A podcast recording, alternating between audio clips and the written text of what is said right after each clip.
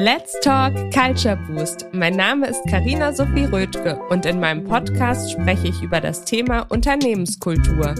Was macht eigentlich eine richtig gute Unternehmenskultur aus? Was sind die aktuellen Trends?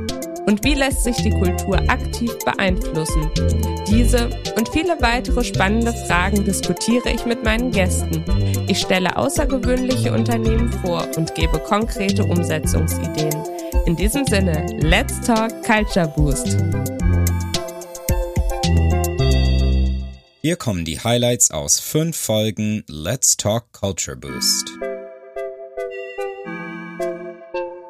Highlight Folge 1. Es ist also ein ganz neuer Ansatz überhaupt, die Wirksamkeit von Compliance-Maßnahmen dadurch zu messen, dass wir die Beschäftigten, die Mitarbeiter, Mitarbeiterinnen, die Manager, Managerinnen einbeziehen in die Compliance-Strategie. Die werden wirklich ernst genommen. Man fragt sie, wie ist es bei Ihnen angekommen? Und sie geben ein Feedback. Und ganz wichtig ist, dass man dieses Feedback auch Ihnen wieder zurückgibt, nämlich anhand von Ergebnissen, dass man die Ergebnisse vielleicht dann durchaus portioniert, berichtet in entsprechenden Kommunikationskampagnen und Schulungsmaßnahmen und so weiter. Highlight Folge 2 wir machen FAQ-Sessions, das ist jetzt so ein kleiner Spoiler, weil das innerhalb des Unternehmens noch gar nicht kommuniziert ist, ähm, dass wir jetzt anfangen werden, ähm, einmal im Monat so eine Legal and Compliance Session zu machen.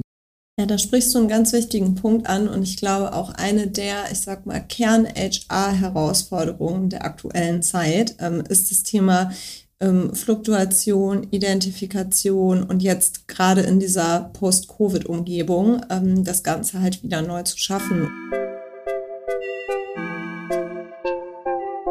Highlight Folge 3 ich kann es nur empfehlen, eine interne Taskforce vielleicht auch zu gründen mit verschiedenen Teams, um einmal so die aktuellen Herausforderungen abzustecken und diese auch zu priorisieren ähm, nach Impact, nach Business Impact, auch nach ähm, Urgency. Also ist das ein Thema, was wir äh, kurz-, mittelfristig oder langfristig angehen sollten. Also wie dringend ist es eventuell auch, einen Prozess zu automatisieren oder ein neues Tool zu launchen.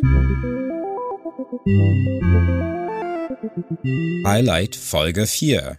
Ich muss ja von mir selber aus die Bereitschaft haben, dass ich das aufnehmen möchte, worum es da gerade geht. Und wenn ich den Purpose, also die Sinnhaftigkeit dessen, was mir da präsentiert wird oder erzählt wird oder vorgespielt wird, äh, wenn ich da direkt eine Verbindung dazu habe, dann ist die Wahrscheinlichkeit, dass ich mir das merke und dass ich mich weiter damit beschäftige, sehr, sehr viel höher. Das heißt, die Sinnhaftigkeit direkt am Anfang auch zu erklären. Wir sprechen dann auch von Lernzielen. Ich warte eigentlich darauf, dass diese Welle irgendwie die Unternehmen äh, erfasst das wird ein richtig spannender Moment, weil darauf sind die Unternehmen in keinster Weise vorbereitet. Highlight Folge 5.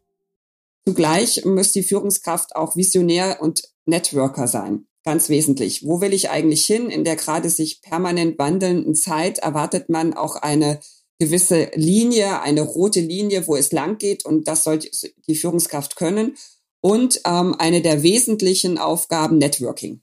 Also ähm, das haben wir jetzt auch in der jüngsten Vergangenheit gesehen. Netzwerkmanagement ist ganz entscheidend. Deswegen könnte man auch sagen, dass die Führungskraft ein Architekt des Unternehmens und der vorhandenen Potenziale ist. Also sie sollten das Unternehmen auch weiterbringen, sollten es immer wieder neu organisieren und strukturieren.